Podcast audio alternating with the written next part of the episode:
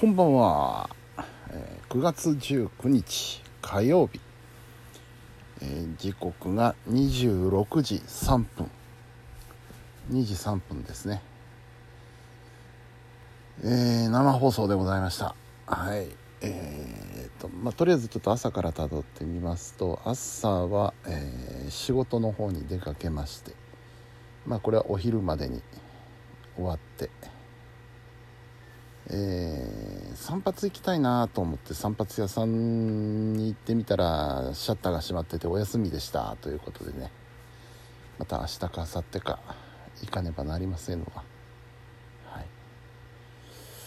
えーで4時ぐらいかな。うん。あのタクシーを呼びまして、えー王子の FM ハイフォーまで、えー行ってきました。うん。で、えー今日はレモンスカッシュをいただきましてね。新メニュー3本組の最後の一つ。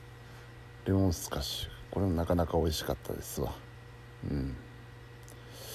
でそうのこうのして、えー放送開始30分前から TikTok でライブ配信をやりまして。番組告知ライブ配信をねやりましてそして6時スタートということになるわけでございます、えー今日は、えープロレスのコーナーが後楽園ホールについてのお話をさせていただきました。えープロレス好きな人格闘技好きな人だったら大体の方は知ってるもしくは行ったことがあるという後楽園ホールではないかと思うんですけれどもね、えーそんな話を今日はしました。そして、えー機械島通信のコーナーは、えー奄美群島各島の空港飛行機ですね。これについて、えお話をさせていただきました。ねわ私の得意分野でございますのでね、うんバスケットそっちのけで。ええあのーお話を。バスケットじゃないや。バスケットは次の話だ。うんあのー奄美の話そっちのけでね。空港の話を。え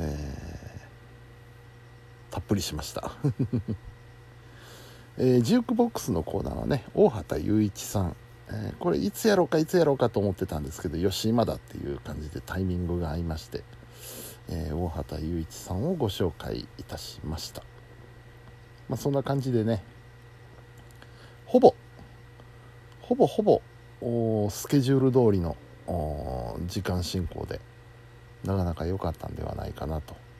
思うちょります。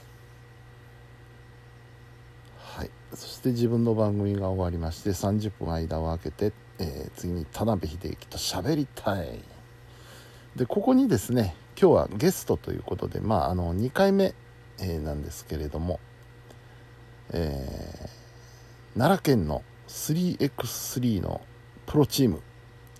えー奈良グレードブッダーズというチームがありましてね、えそこの代表オーナーさんと、えー選手三浦選手にお越しいただきまして、えーグレードブッダーズをゲストとしてね、えー生放送1時間やりました、うん、なかなか面白かったですね。で生放送終了後もあのー局長さん交えて、えー話をしてたんですけれども、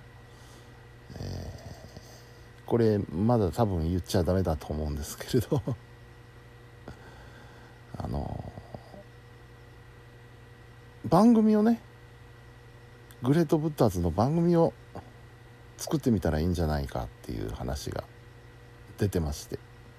僕も非常にそれは賛成だなと思いますね。えーそんなグレッドブッダーズのお二人をゲストに迎えて楽しかったです。なかなかいろいろ考えるところもあったありましたしね、えー、楽しかったし、えー、三浦選手なんかもね面白かったって言ってくださってますのでまた近いうちにね、えー、そういったような機会があるんじゃないかと思います、えせっかく奈良にねそんなあのプロスポーツチームができたわけですからまあオフシーズンということもありましてね。こう我々ファンの目の届くところにいてほしいなというふうに思ったりなんかしますので、えー、ラジオでね定期的に出演いただくというのは非常に良いことだなと思ったりします。さあそして田辺さんの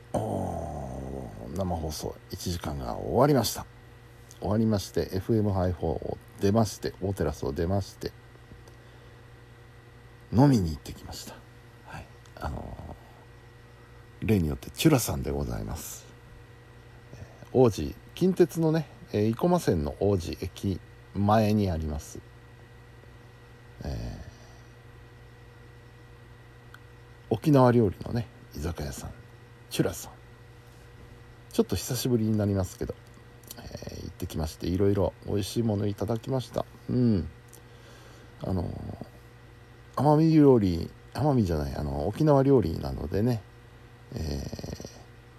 はいはいこういうのありましたありましたっていうような覚えのある料理ばっかりで、えー、実際いただいてみても非常に美味しかったのでねうんいいお店が近くにできてよかったなと思ったりします。そして今日もですねまたまた あのお店で初めてお会いする人と話し込んじゃいましてねいろいろこう共通点があったりなんかしましたのでねプロレスであったり音楽であったりっていう、えー、そんな感じでね、えー、チュラさんのお店の店内で、えー、新たにお知り合いになった方がいらっしゃったりっていうことでね、れがまあ居酒屋さんの醍醐味だなと思ったりするんですけど非常に美味しかったですし楽しかったですね。でまあ、えー、11時半ぐらいまでかな、えー、飲んでて、えー、お店を出ましてお店を出たらもう JR 王子駅の改札が目の前ですのでね電車で帰るか。今日はちょっと節約しようかなっていうことで、えー、王子駅から法隆寺駅まで帰る手段としては直接タクシーに乗っちゃってもいいんですけど、えー、直接タクシーに乗れれば非常に楽に行けるわけなんですけれどもやっぱりここはちょっとね、えー、出費を抑えたいなというのがありましてとりあえず電車で、えー、法隆寺まで向かいましてね。法隆寺の駅でタクシーに乗って、えー、家まで帰ろうと。思ってたんですがなかなか来ない。15分20分ぐらい待ったかな。全然来ないんですよタクシーが。で途中で一回ちょっと電話しましてねタクシー会社の方に、えー、これこの後まだ来るんですか？ひょっとしたらもう11時も回ってましたのでね、えー、ひょっとしたら何、えー、て言うんでしょう。もう終了引き上げてしまってたんじゃないかという心配もあったので「まだ来ますか?」って聞いたら「あの行きます」っていう話だったので20分ぐらいだったかな、えー、ずっとタクシーを待ちましてそしたら来ました。で無事に帰宅することができましたと。こういったような流れですね。で今日は帰ってからほとんど何もできなかったですね。ボケっと。ボケっとでもないですけどかなり睡魔。今もあのー、かなり眠くてですね。自分で何喋ってるか分からなくなる瞬間があるんですけど。そんなんで、えー、帰ってからは特に何をやったでもなくあただ今日のハイパータイム昼間の昼間というか夕方の生放送の再放送用音源を編集編集というか作りまして、えー、局の方に送るということはやりました。はい。そんな今日火曜日でした。うん。なかなか充実してたんではなかろうかなと。そうですね。火曜日がなんか1週間の中で個人的に一番充実してるような気がします。えー、明日は水曜日ということでね、えー、トキさんの「昼時ハイホー水曜日」えー、鈴江ちゃんが出ますね、えー、新職でかつ歌手というね、えー、非常に面白い経歴をお持ちの肩書きをお持ちの鈴江ちゃんが明日登場しますので楽しみにしております。はいそんなところですね、えー、もういい加減かなり眠いので。本当にねあの自分で何喋ってるか分かんなくなることがあるんですよ。あまりにも眠いとね意識飛んじゃってね。でも口は動いてるという不思議なことが起こるもんでございます。さあというわけで、えー、本日も皆さんお疲れ様でした。それではおやすみなさい。